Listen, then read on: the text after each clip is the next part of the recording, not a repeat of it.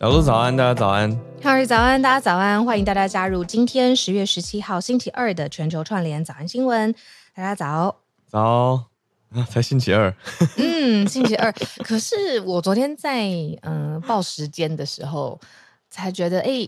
十月下半月了哦，是啦，这是蛮快的，矛盾的心情，嗯，就觉得我我一方面觉得啊，这个礼拜怎么这么漫长？因为我这个礼拜行程有点太塞太满了，嗯嗯，一方面又觉得，哎，我们的谢年饭快要到了，对，很期待。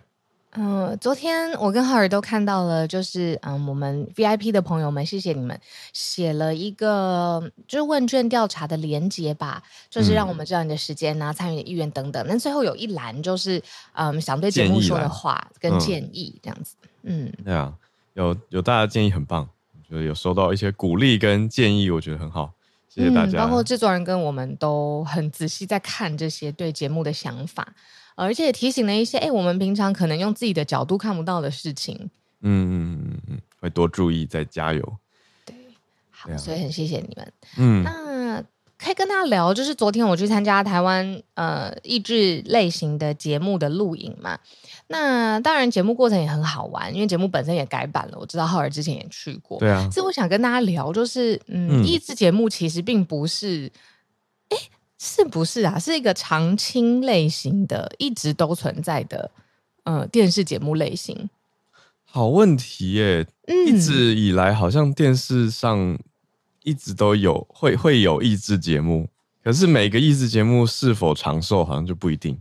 对，可是他很喜欢看，就是嗯、呃，电视上的人，呵 呵就是嗯、呃，来录影的呃嘉宾跟。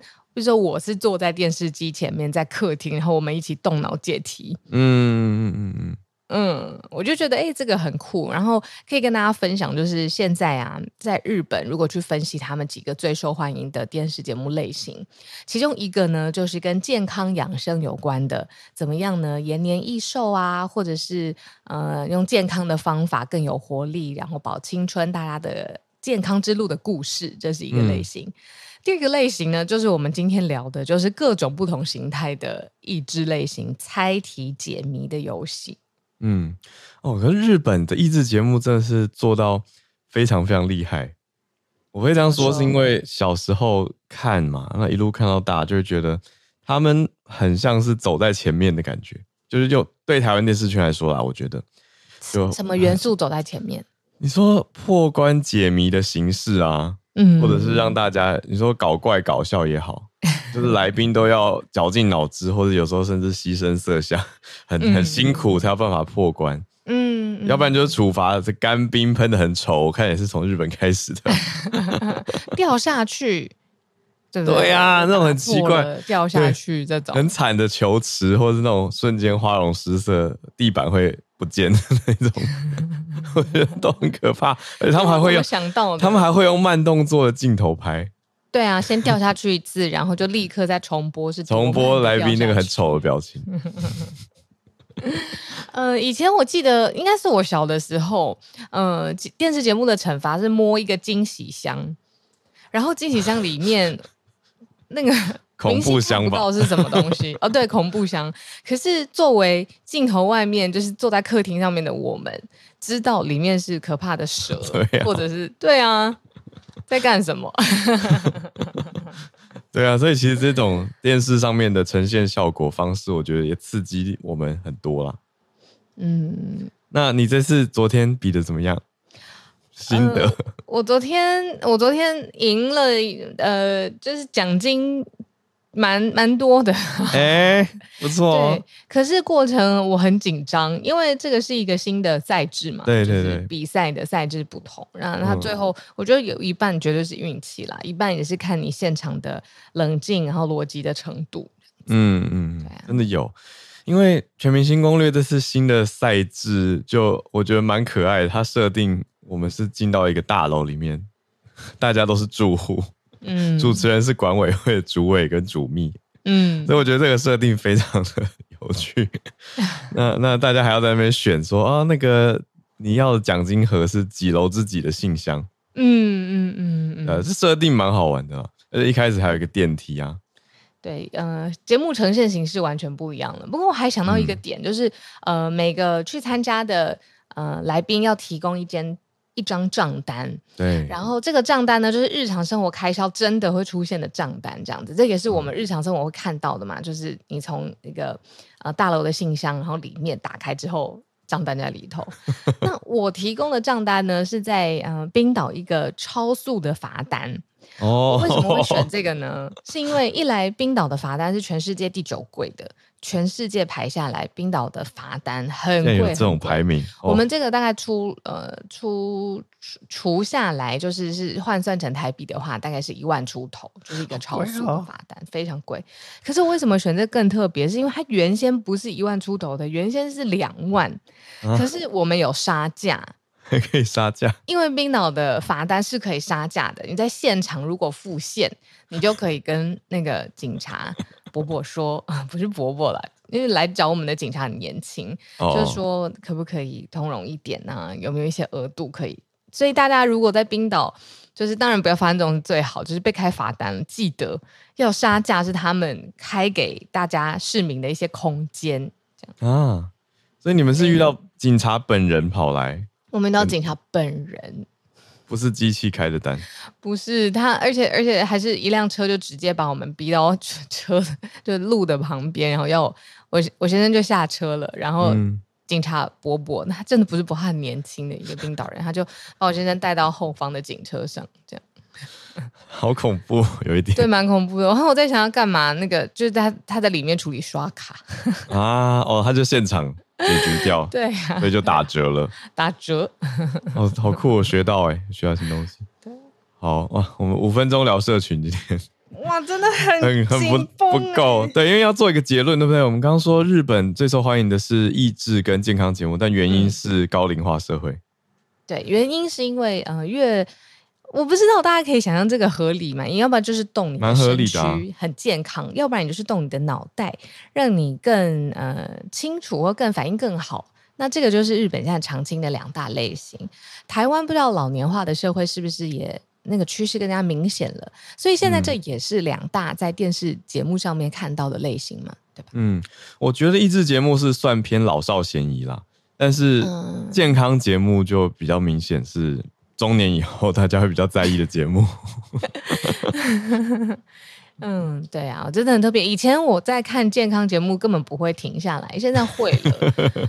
再再早一点，看到保养类型的节目会停下来。现在是呃，炒菜用什么油啊？然后药要怎么吃啊？真的会有变化。真的，真的。嗯，好，我们今天社群轻松跟大家聊。好，那五分钟聊社群差不多，我们来整理今天的四题国际新闻盘点。我们四个题目会先从欧洲开始，讲到波兰的大选，现在有了初步的结果，已经有更新了，现在算是变天，什么意思？就是亲欧派的在野阵营国会过半了。那看样子，波兰就会可以继续维持他们对乌克兰支持的立场。那等一下，更多细节我们整理到第一题，第二题则是跟台湾有关。嗯，昨天昨天算是国安领域的大题目吧，可是它不是最新的新闻了。讲的是什么呢？是路透社特别去报道，南韩啊，南韩的警察应该说政府单位去起诉几家嗯潜舰的承包商。那主要起诉的重点，竟然是说。你们这样帮助台湾去做潜舰，会害南韩被中国经济制裁。我觉得这个很多细节可以讲。好，那现在起诉的情况是怎么样？为什么路透社要特别在这个时间点去追出来呢？是哪几家？我们等一下整理哦。第三题则是以巴冲突的相关分析，讲到说中国，我们说北京吧，出于自身利益在挺巴勒斯坦。也可以这么单面向的直接下这个结论吗？分析师是什么角度？第三题，最后一题则是讲到 NVIDIA 的黄仁勋，他 Jensen Huang，他是被网络调查成为最受欢迎的执行长，支持率达到百分之九十六。现在连执行长都要拼支持率了吗？每个执行长要比说，哎，谁家公司员工比较挺自己？那这个做得出来吗？这个调查准吗？都算比较轻松一点的。第四题，商业相关的题目。我们待会来整理。那就先从波兰开始讲起吧。嗯。呃，咱们现在也比较少聊到波兰哦。可是我觉得对我来说，嗯、有一个比较亲切的亲身经历是，其实呃，波兰之前有大使或外交官，我这是当然不是正式的职称啦，就是在台北生活一阵子。那我们因为朋友的介绍，然后就是有认识他，也是透过他的口中亲自去跟大家分享、嗯、哦，波兰到底是一个什么样的国家？那很特别的事情是，欧洲国家当中，波兰在一九八九年之前，它是。落在共产铁幕之下的，嗯，所以呢，他在比较近代的时候才从共产去转变成一个民主制度的国家。那选举了几届之后呢，外界就分封这一届的选举。是这个转为民主制度选举之后最重要的执政党的选举，因为现在也面临了蛮多的，比如说宪政体制的嗯变化是不是健全？嗯、波兰要怎么看待 LGBTQ 产品的问，呃，不是这个族群的问题？然后对于这种堕胎是否合法？还有对于国际战事，他到底要站在哪边？就是指乌俄战争，是不是要继续支持乌克兰？这些事情上面，好像社会都期待有一个。全然一新的呃改变，然后有一个新的阻隔政府的可能。嗯、那这一次也是成为民主国家选举之后。出来投票的人最多的一次的选举，那果然执政党被拉下来了。因为呢，偏中间路线，甚至是在过去是在野阵营的几个党全部整合起来，那已经渴望拿下就是国会席次超过一半以上的席次。所以呢，算是变天，可是也算是现在真的是波兰人民他们主动嗯很积极表达的呃政治上面的结果。哇，竟然可以整合哦，在野整合。嗯嗯，不同的。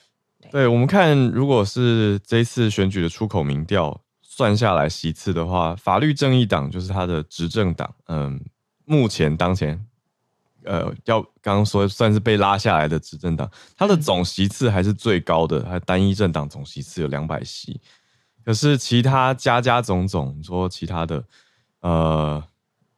有第二大是公民联盟一百六十三席，可是你加上第三大、嗯、第三路线五十五席就已经超过了。嗯，哦，而且而且还不止两个阵营加在一起，是三方加在一起，而且投票率极高。这次的易普所民调是说投票率达到百分之七十三，也是他们的新高。嗯，那主要在谈的是哪些题目？还蛮多的，有讲到呃好多，就是说。国家宪政秩序健全与否，这个也是他们的重点议题。另外还有 LGBTQ 的族群权益，就是同性恋、跨双性恋、跨性别跟酷儿的权益，还有堕胎也是这次，嗯、还有呃原屋的立场是不是松动？嗯嗯。那这一次我们刚才有说，呃，波兰人认为这是一九八九年之后。民主以来最重要的一次选举，那这个是波兰人自己认为的。可是，在欧盟的国家当中，也很在意这一次波兰的。呃，选举的结果，因为呢，刚才浩尔有讲的，就是过去的执政党最大的党法律正义党呢，其实有做一些事情让欧盟非常的头痛，就是利用他执政党的职位，一如一来他管控媒体，然后再来也对法院施加压力，这些都是在欧盟的几个准则当中很大的红线。那还有刚才有说对于 LGBTQ 族群的权益。呃，原先的执政党就是选举之前的执政党、嗯、法律正义党，也有煽动这种恐同的情绪，最后呢，损失十亿欧元以上来自欧盟的援助。所以其实欧盟是有在关心的。哎，这样子的，嗯、呃，执政党还会持续的在呃波兰发挥影响力嘛？那新的大选是让波兰还有欧盟也松了一口气。嗯，欧盟甚至还针对法律正义党的一些作为冻结要给波兰的资金呢。而且是 COVID 的疫情复苏资金，嗯嗯嗯，对啊，所以欧盟跟波兰目前执政党的关系也并不是那么的好，嗯。嗯，波兰在柏林的东方，然后捷克斯洛伐克、匈牙利、奥地利的北边，所以再上去就会。到这个荷兰啊，哥本哈根这边了，所以这个想它在白罗斯的西边，所以想象一下，它其实，在蛮你知道欧洲不是有右边凸起来的一一片，对不对？它在那个那一片蛮中间的位置，这样。嗯嗯嗯，对，那它的位置当然就也很接近我们在讲乌俄嘛，就是乌克兰，嗯，跟白罗斯这边边界，所以前一阵子很多你说媒体要到乌克兰去采访的时候，也都要先从波兰的边境过去。嗯从台湾到呃波兰共和国的这个首都是华沙嘛，大概要飞十七个小时哎、欸，哦，颇远，十七个小时十五分钟，因为没有直飞要转机的关系。要看一下有没有直飞，我先立刻来查。应该是没有啦，直飞像台北直飞巴黎的话，也是十十二到十三小时吧，然后再飞，对啊，再转过去。哇，那你一定超过蛮久的时间了。嗯，好。那这是我们今天第一个题目，来了解关心一下波兰的大选。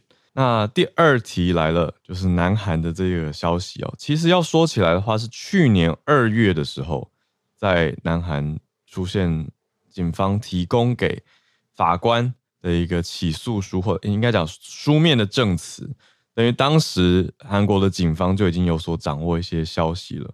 那可是现在讲起来。跟台湾的关系，跟现在这个时间点，我觉得有很多的层次，就是外交关系上来讲的层次。为什么这样说？因为讲回我们的这个海鲲军舰哦，就是第一艘国造的潜舰，嗯，是九月二十八的时候正式举行这个下水典礼嘛，嗯，那台湾的自己的船在高雄的厂区去下水，那当时其实南韩的代表也是有出席的啊，嗯。所以我，我我意思说，政府立场上，南韩是知情或者说支持。你你说到底是不是知道详情不明白？可是支持，呃，至少人有出席嘛，来支持台湾的潜舰国造。可是，南韩现在这个消息是说，政府来指控他们自己的民间公司，说：“哎，你们不能去参与台湾发展的潜舰计划，你们把你们把自己潜舰的一些海洋科技的技术告诉了台湾，给予了台湾。”那这样会害南韩被经济制裁，被北京经济制裁，嗯，我觉得很奇妙。因为路透社用的这个词都是 police，就是我觉得这应该是政治当局去提出的顾虑或考量吧。嗯，可是却是由警方来跟法院提的。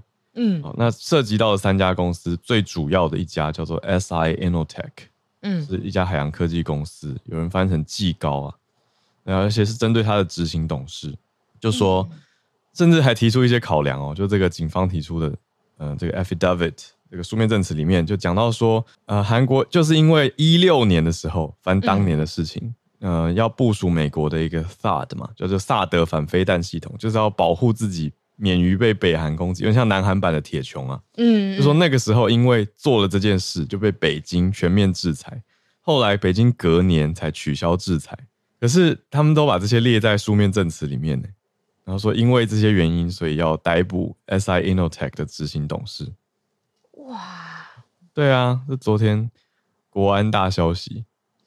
嗯、呃，然后里面好像有人说，呃，韩国的外交部是完全反对，就是呃相关的企业跟台湾一起合作的，而且呢，还向这个他们南韩自己的防卫事业厅表达了反对的坚持的立场。嗯嗯，好敏感哦。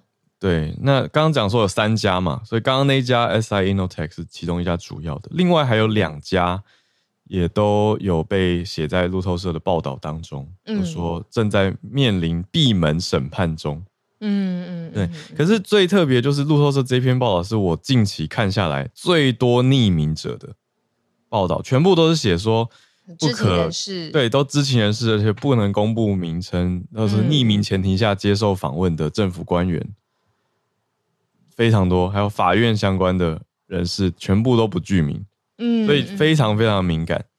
那只有像小龙你刚提到的韩国外交部的人士，他们算是有有露名啊，就是说哦，我们是外交部的人，来自外交部的意见，对，那个算比较明确的立场，就是哦，用外交部的立场的话，是当然你知道不鼓励，而且反对韩国去用军事上的方式支持台湾，嗯，等于就是他们要顾北京的面子。真的是在这个形式上顾北京的面子。那、嗯、为什么说跟台湾有关？就是因为台湾有爆料者把资讯整理以后寄给南韩啊，所以才有这一切连串的事情爆在台湾自己的人呐、啊，对啊，整理了起来，哇，这个那变成说，本来南韩如果他他不会主动去调查这件事嘛，可是因为台湾有爆料者，所以南韩一定要回应，南韩不能收到这个资讯以后不回应，他不能，他一定要做给北京看，这是我跟一些国安的嗯，嗯业界人士讨论之后得到的结论。台湾到底跟这件事情的关系是什么呢？就是我们刚才一直讲的这个主角的公司 SI Innotech，它有跟台湾的一个造船公司签约，然后内容呢，就是它要提供台湾要提供这个安装价值大概一千两百万美元的焊接跟组装的设备。那这个呢，是用来做 SI Innotech 制造潜艇压力壳外壳的的其中需要的元件吧。对啊，就跟台湾这样子的合作，嗯、那因为它又涉及嗯比较机密、比较敏感，你是说是台湾人自己整理出来，然后提供给南韩当局哦？对，因为台湾人的做法是做政治斗争嘛，就是想要攻击执政党，你知道，因为就是 这做一个议题出来，那把资料给了南韩驻台代表处，是一位立委啊，马文君。对，那这个从上个礼拜大概十月初吧，就吵很大了嘛。对啊，可是现在这个后续效应就是，呃，从去年二月就已经有这个逮捕令，呃，应该说逮捕的书面证词出现在南韩的法庭上面。那现在的确这都是入狱的啊。那对台湾来说，这些韩国的民间企业主管就是顾问嘛，嗯，那他们提供了这些相关的专业知识啊。呃，等等，对，那现在受到入狱或者是罚款的这些相关人士，他们也都一直还在有法院法律上面的攻防，所以这 刚刚说是不是另外两家公司也提到一下名称？另外两家韩国的国防工程公司叫金河股份有限公司，是 KNTH，sorry，KHNT，KHNT，对，还有 S Two and K。那他们现在就是也在闭门审判当中，就是复杂的啦。就是如果比如说在敏感的事物上面，你首先要想到，哎，北京的期待是什么？那同时，南韩要做些什么事情去符合北京的期待？那是不是他在两边当中，就是北京跟台湾当中得选一边？那现在明显很明显嘛，对啊，嗯嗯，对啊，所以大家有很多意见跟立场啊。因为你说，哎，立委这样的做法。以后有人敢跟台湾合作吗？所有国家的民间公司都不敢来了，就知道说哇哦，就是台湾会有这种事情，会把你的资讯揭露出去，然后跟你们国家打报告，那让你在国内受到法律的责任。而且我觉得最怪一点就是，那那南韩是用警察出面，因为不是用外交部起诉，也不是什么政府单位起诉嘛，是警方。警方出来讲出这个政治跟经济的理由，我就觉得这个很怪，嗯，所以才说，哎、欸，好多层次。因为你说，可是南韩，可是我觉得奇妙的是，南韩跟北京也没有在这件事情上面其他面向太直接的评论这件事情，就是大家都知道这件事，可是又没有要把它非常高调拿到台面上去大讲，嗯。嗯，所以，哎、欸。就继续看一下这件事情了。好，感觉你还在消化这个对，因为它非常多的层次，然后又出口就是出张开口说，而且执行的又跟原来的层次没有对上。嗯嗯嗯，对呀，是啊，所以这是嗯国际跟国内联动的大题。这一题，嗯。嗯好，今天第三题我觉得就清楚多了。要讲的事情，第三题跟大家分享的事情，是在整个以巴冲突当中，中国对于这场战事的立场。因为在第一次就十月七号第一波说这个冲突发生，然后一直的白热化往上升高的时候，其实当时呃欧盟还有美国国家西方国家第一时间就有。表达他的立场，支持以色列，然后谴责哈马斯。但是中方在那一波的时候，他的立场是希望两国呃自治，然后冷静，然后找出和平解决方案，就是不温不火的一种回应，没有特别选边。可是，在这一次，就是其实现在呃在加萨走廊，现在以色列是全面，昨天有讲到。讲到就是全面进攻，而且希望彻底消灭哈马斯之后，在这一波中国的立场是转变了。他其实是支持巴勒斯坦的。这一次呢，就是在嗯，王毅他在一次电话当中呢，有讲到中国怎么看这个以巴冲突的本质，就是说巴勒斯坦人民一直没有找到一个被公道的对待的合理之道。意思就是他的心其实现在已经是不是支持以色列这这里了。那外界就在想说，跟这个中东的关系。还有呃，中国的利益，还有未来长期以来，现在被视为就是他是中国，嗯、呃，作为一个反西方阵营最主要的代表的国家，他这个选边站这件事情，我觉得饶富意义，然后也会成为一个就是两大阵营非常清晰的一个。嗯，地图吧，就是现在中国、巴勒斯坦还有中东的支持他的中东的国家，那甚至像有一点像默许哈马斯用这种方式去，嗯，你说武力的报复啊，或者是表达立场啊，那这个绝对是一个最主要的阵营。那以色列跟美国还有欧盟的国家，现在又是另外一个阵营。现在这个对峙的两大阵营的局面，现在已经形成的非常清楚了。嗯。好，这个分析是来自一位邓玉文，是在美国之音发表评论文章的中国问题专家。那他有点呃，把时间轴拉开来看了，就是说中国一开始同一天会安抚以色列，又偏袒巴勒斯坦，有点两边都说好话。可是现在立场转向，就是小鹿刚讲的这一段。王毅他蛮公开的点出说，呃，以色列有问题，所以应该是要还巴勒斯坦人民公道等等，就立场明显的偏向了巴勒斯坦。对，所以这一题是看到中国外交上面立场的转向很明确的一题。好，那当然后续你说相关的议题是不是包括石油资源、一带一路这些都列成中国的考量，还有刚刚延伸出去的以色列到跟美国的关系。嗯，当然还要再持续的看啦。那大家也在看的是说，北京今年促成了沙地阿拉伯跟伊朗复交嘛，那会不会想要去撮合，甚至得到自己在中东的协调领导地位？嗯，也都是大家值得继续看中共外交的面向。嗯，好。中国要拉拢伊斯兰世界，其实跟他自己嗯本身利益啊，长期以来你说跟石油国家的关系，还有跟中国自己的，呃，你说它的西北部的安定，其实都是联动有关的。所以可以从这个角度去想说，哎，大国在选边到底看的是什么？其实就是很实际的自己的国家，嗯、呃，怎样会长治久安，甚至是持续壮大。嗯，好，这是我们第三个题目，来到今天。比较轻松的第四题，终于，对啊，网络调查针对执行长啦，对，那主要是针对美国的一个报道，他调查的是样本也都是美国人，然后全美一万三千多名的受调查方，呃，是职场人士、业界人士，针对他们的评价要横评说一百零三个执行长。里头，你最喜欢谁？好感度就是。它有几个要素。比如说工作安全感，其中一项是说，排名前十的执行长里面有九个人，过去一年甚至更长时间都没有裁员。嗯嗯，所以这个是重要的行为跟重要因素。嗯，就安全在事业上面觉得说，哎，不会有动荡或是突变骤变的因子存在。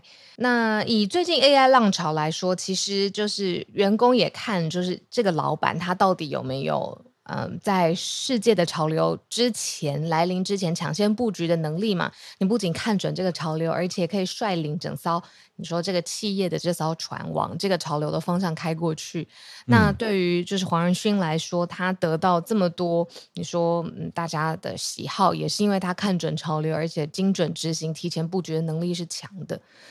那除了黄仁勋之外呢，排名第二名受欢迎的 CEO 呢是。Walmart 这个就比较特别了，就是美国零售业的龙头，它已经持续了非常非常久了。那它仍然是好感度很前面的第二名。它现在的执行长呢是叫 Macmillan，呃，执行长翻成中文叫董明伦，他支持度也蛮高的，百分之八十八。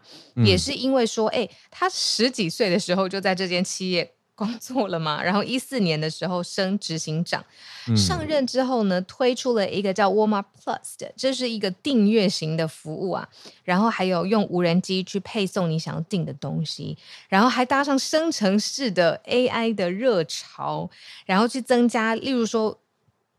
嗯，用户你要购物的时候，可能生成式的 AI 已经提前一步知道你的用户的行为、喜好、兴趣，还有你可能会对什么事情哦特别容易下单，特别受不了，呃，一定要买到，一定得拥有。那他都把这些全部整合在现在 w a l m a Plus 的这个会员超值服务当中。Walmart 现在有这么厉害吗？我刚刚这一段听下来都想要寄发票给他们了。对、啊，没有，因为你说我们讲呃，NVIDIA 回答的时候是在讲一个趋势嘛，整体商业还有他员工的观点。可是现在 Walmart 讲的是列出了他们各种新服务。嗯，我没有经历过现在这个执行长主持的 Walmart 啦，我是在二零一二年那个时候在，哎，不对，更早更早的时候在美国打工的时候。常去逛沃尔玛，我就觉得很普通。对，现在已经不同了，看起来不可同日而语。还有就是他把那个市场区隔做出来了嘛，就是大众一定会接触的日常生活，Walmart 它还在，它还是龙头。可是你愿意多付钱，你收到的价值的呃产品上面的服务都是更升级，而且有现在科技的元素在里头的。天哪，嗯、我怎么讲的这么好？我要 好顺，对啊，好像我已经用过了，好像已经接到业务那个单子，要准备帮他业配了一下，没有。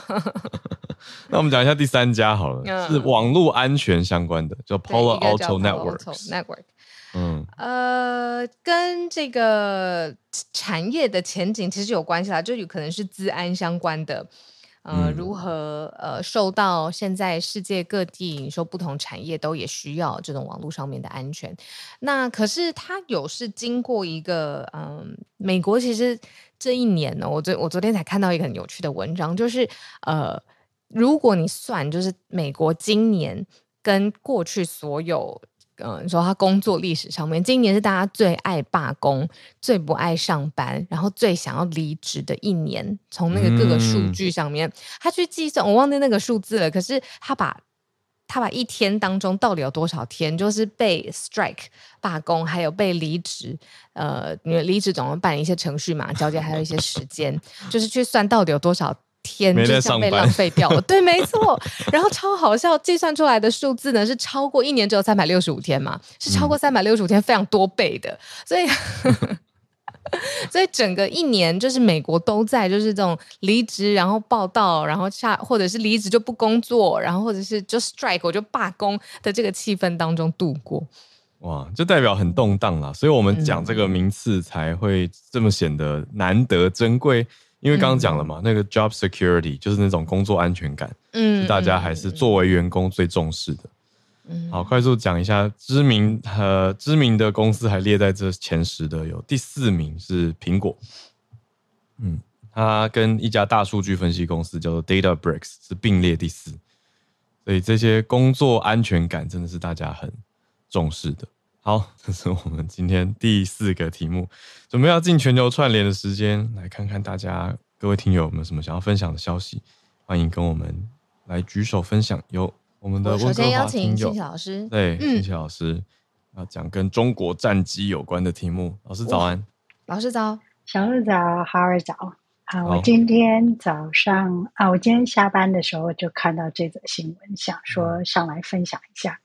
那现在世界大家都知道蛮乱的，嗯，越来越乱的感觉。嗯、那今天是刚好在嗯亚洲的星期一早上发生的事情。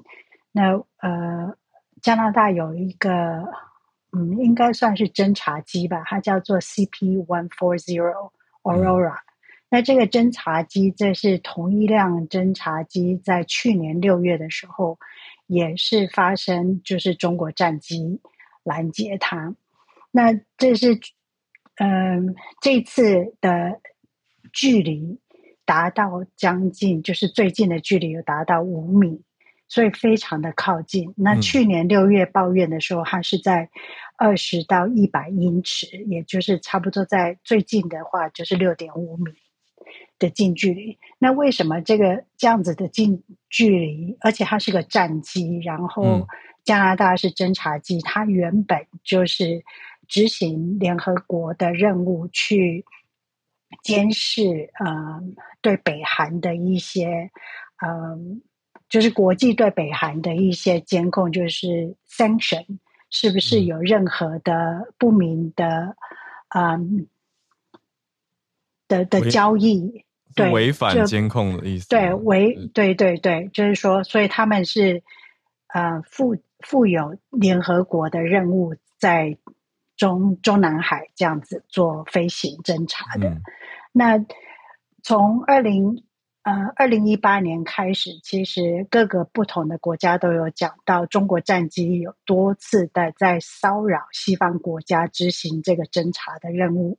嗯、然后嗯、呃，因为最主要是联合国必须要对朝鲜的经济有禁运的一些情况，那这些侦查的任务是就是联合国集体派出来做的。但是从去年六月的时候，嗯，中国战机去骚扰这些嗯战机，其中一个就是啊、侦察机，其中一个就是加拿大的。那今天就是在星期一的。嗯、呃，你们的时间星期一的时候，它维持八个小时的航程，中国的战机是靠得非常的近的。如果大家有兴趣，可以去看一下 CBC 的，因为刚好在飞机上，除了一个指挥官 Major General，然后他也有加拿大驻日本的国防参与官 Rob Watt，他这个上校也都在飞机上。嗯、那随随乘的有加拿大的广播公司，还有全球新闻的新闻队伍都好，刚好在飞机上，所以有被拍摄下来。嗯、那他们很近的照片，对他们很明确的是在国际领空，可是呃，这个战机是一直上上下下的去拦截他们，就是去阻挠他们的飞行。嗯、那对加拿大的呃国防部长比尔。嗯，Blair 他在记者会的时候就说，他们一定会发出很严重的抗议，因为这种近近近距离的飞行是非常危险，而且很容易就是擦枪走火，就对了。嗯，我看这个照片，我我跟大家描述一下吧，就很像你在搭飞机的时候往机窗外面看，就发现旁边有一个几乎跟你并排的飞机，就出现在窗外。就是这么近的感觉。那这个照片是来自 Radio Canada，那就代表是呃，信老师刚讲的同行的记者嘛，从这一辆 CP One Forty，这个叫做反潜舰，它也是一种侦察机，极光号，因为 Aurora 的窗外拍出去的，就直接拍到很完整的中国解放军的一辆战机，就平行的飞在旁边，意思是我在盯着你这样的感觉，就是这样子的画面。嗯，那就被。评为评为说是很不安全的一种侦查或者是拦截，unsafe intercept，要去侦查加拿大的侦察机。我我补充一下，其实像这样子近距离的擦枪走火的机会是有的，嗯、因为在两千年初的时候，呃，有一辆中国的战斗机，它在近近距离的骚扰美国的嗯飞机，结果。造成这个中国的战斗机，嗯，飞飞行员坠机死亡。可是所有的美国的这些侦察机的组员被关了一阵子，那个时候还造成了蛮严重的，就是 tension，就是美国跟中国的。嗯，所以像这样子的 reckless，他的他的直接的讲出来的，这是 reckless，就是鲁莽的，嗯、对。嗯是蛮危险，嗯嗯嗯，对，造成国际紧张。好，谢谢新奇老师带来这个新消息。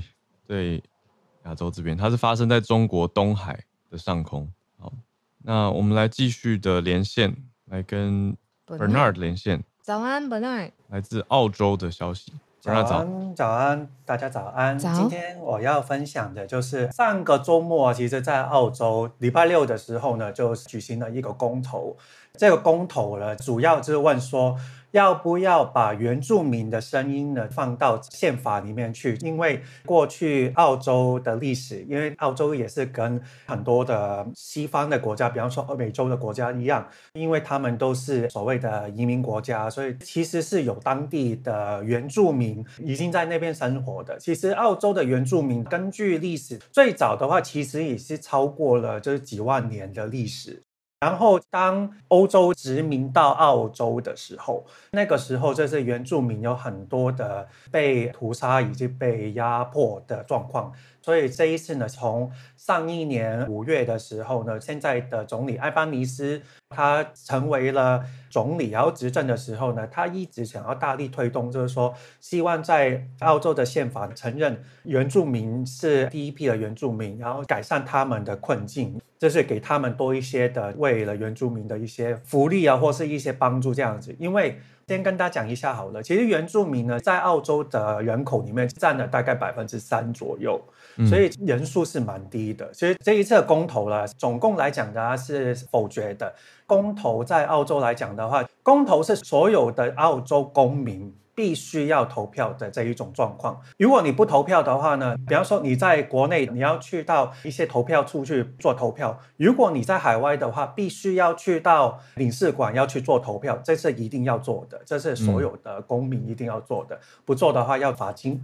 呃，它其实跟二零一七年的二零一七年也有一个公投，但其实那个是全民投票，在这一次是公投。这一次全民投票跟公投的有一些差别，就是说公投是有法律的约束力的。嗯，二零一七年的时候也是有一个全民投票，那个时候是没有约束力的，那个是投票对于 LGBTQ 就是同性婚姻是不是合法这件事情，给大家做一个投票这样子。所以上一次是决定的，然后公投呢比较困难的地方是。它除了是所有的投票率要超过百分之五十之外，它要必须在澳洲的六个州，诶，澳洲有六个州跟两个领地，这个呢要在六个州里面要超过半数的同意，这个公投才能是成功的。诶，上一次的公投已经是快四十年前了，所以其实，呃、嗯。对，其实蛮久的。澳洲史上呢有四十五次的公投，这一次的公投是二十三年来的首次。不好意思，更正一下。嗯。然后这一次的公投里面呢，其实有大概十三个是有成功的。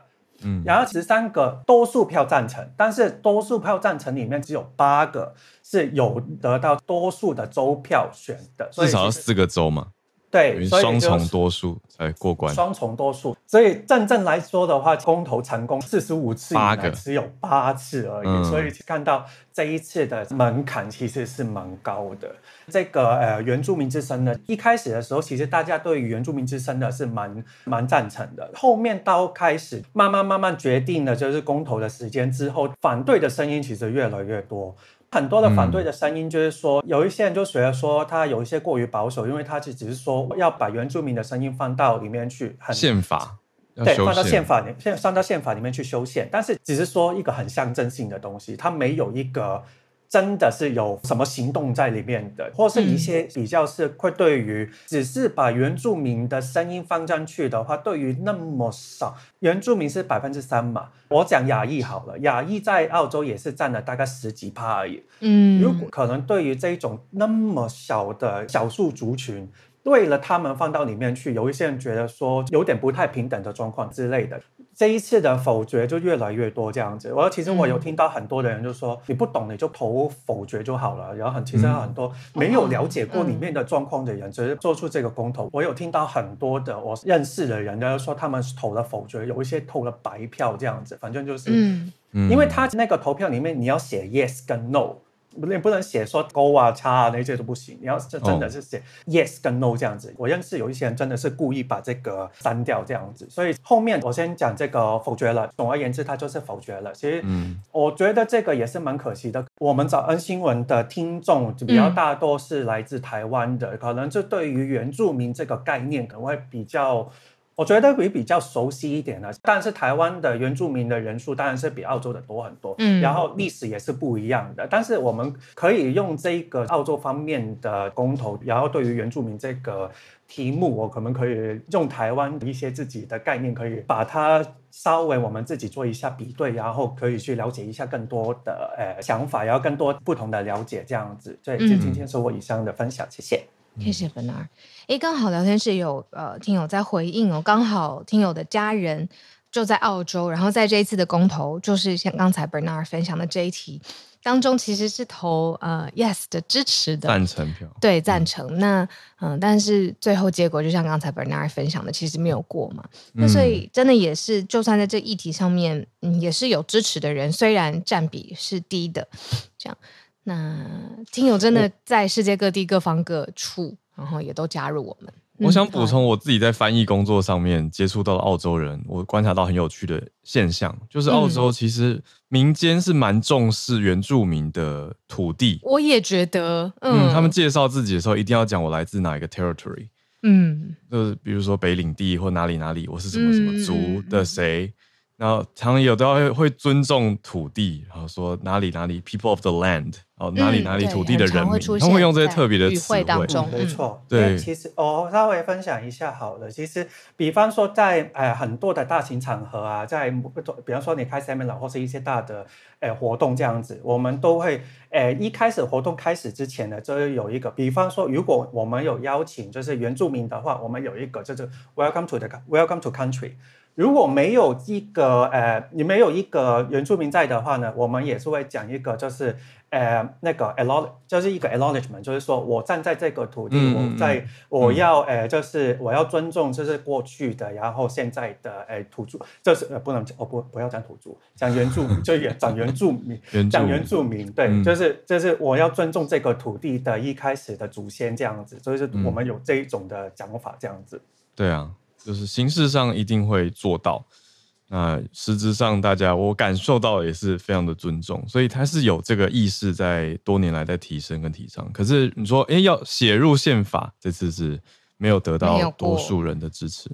其实你那公投也很看，就是他的题目是怎么表述的。嗯，就是如果。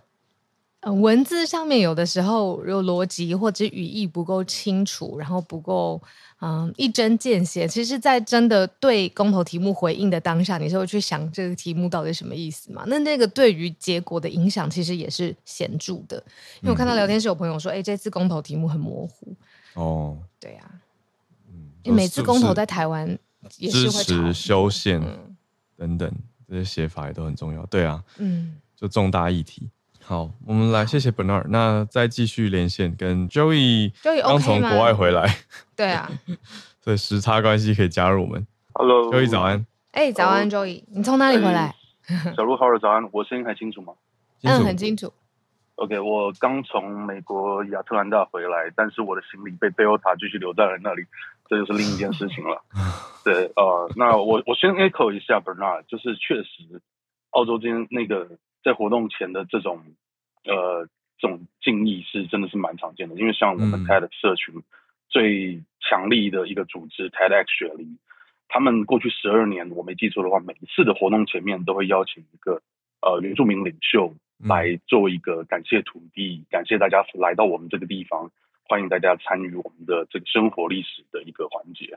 就我以前其实也没有特别注意到为什么，因为我参加过的澳洲活动只有 TEDx 雪梨。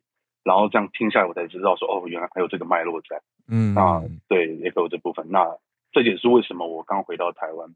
呃，我前两周是在美国参加呃 TED Women 大会。那半年前是 TED 二零二三嘛。那半年后就是它第二大的活动，是针对性别议题以及让不同性别的人的声音能够被听见的这个活动。嗯，所以我才会呃参与到这。那今天分享的这个题目。跟这个活动有关，也算是跟我很久以前分享另一个题目的慢新闻有关。就不知道大家还记不记得，去年奥斯卡奖的最佳纪录片颁给了一部这个 HBO 赞助的发行的，叫《纳瓦尼事件簿》。嗯，他的主角纳瓦尼是俄罗斯异议分子。那在纪录片里面，他有提到说，他在这个呃搭飞机的时候被下神经毒素，因此就是。被就在医院躺了很久，然后他的纪录片里面也有拍出来说，他们怎么去探究说真的是呃俄罗斯政府所为哦。那从那个事件之后，他已经被正式逮捕了。那在今年八月初的时候，刑期又增加为十九年。那在这个礼拜，他刑期满一千天的时候，纳瓦尼的女儿，也就是十月十三号，她来到了我们 TED Women 二零二三的舞台上，分享了一个短讲，叫做 Lessons from My Father。它里面以一个女儿以及一个俄罗斯异议分子的角度，在跟大家分享说，呃，这件事情有多重要。那大家希望大家去多关注。而且就在同一天，曾经帮纳瓦尼辩护过的三名律师，在家中被突袭警察，然后全部被逮捕。目前的消息是，这三位律师都会被羁押到最少十二月十三号，也就是两个月。嗯、那这算是一个蛮蓄意的事情吧？因为就在他女儿才刚上台分享的同一天，这件事情发生。就我没有去查那个时差了。嗯，但我查日期是确定，就跟我们在听他女儿分享的时候是同一天。嗯，那这件事情希望大家可以持续关注。那也跟大家分享，在 Women 二零二三目前呃已经整结束了，影片会陆陆续续的上传。那第一支已经被公开的就是纳瓦尼女儿的这支影片。那连接在那个我的 bio 是有放短网址的，或者是大家直接去 TED 的官方频道搜寻都看得到。那再来还有很多精彩的影片。以前我们都说我们是短影短短讲，对。但是虽然十八分钟我们以前觉得很短，但现在年轻人好像说超过九分钟都是长片，所以我想我应该都还是投入在各种长片的这个领域里。对，你还是在长片，对，我还是在长片这个圈子里面。就是长片定义变短了而已。啊、对对对对对，所以还是欢迎大家可以多关注一下今年的演讲分非常的这个。呃，精彩哦！连智利的这个前第一夫人也有来谈，他觉得第一夫人的定义是有问题的，需要要去做一些调整。嗯，然后还有蛮多东西的。那我留一点时间给翠翠。那我今天分享到这边，谢谢。谢谢 Joey，我看到我已经找到那篇了，就是 Lessons from My Father Alexei Navalny，就是他女儿 Dasha Navalnaya，Navalnaya，嗯，他的 TED 演讲十一分钟。嗯，我在看时间的关系，好，翠翠也要出门了，翠翠也要吃早餐。对啊，我想借这个机会也先谢谢翠翠。虽然今天吃早餐，你就专心好好吃早餐，不用不用担心。但因为你看资料也都准备好了，那就等明天时间再来跟我们分享。嗯，对啊。那今天也同时很谢谢跟我们分享的商业兴起老师 Bernard，还有刚才回来的 Joey，谢谢你们来上来串联。嗯，谢谢大家。我们今天节目就到这边告一段落了。明天上午星期三了，嗯，对，我明天后天早上都要提早出门，嗯，所以我可以前半前半节跟大家在一起，没问题，嗯，对，交给我吧。对啊，好的，那明天空中跟大家见面哦。对啊，好，我帮忙把 Joey 那个链接贴过来，然后我有哦有有有，他已经贴过来。好，那我们就明天空中见，大家拜拜，一个愉快的周二，大家拜拜。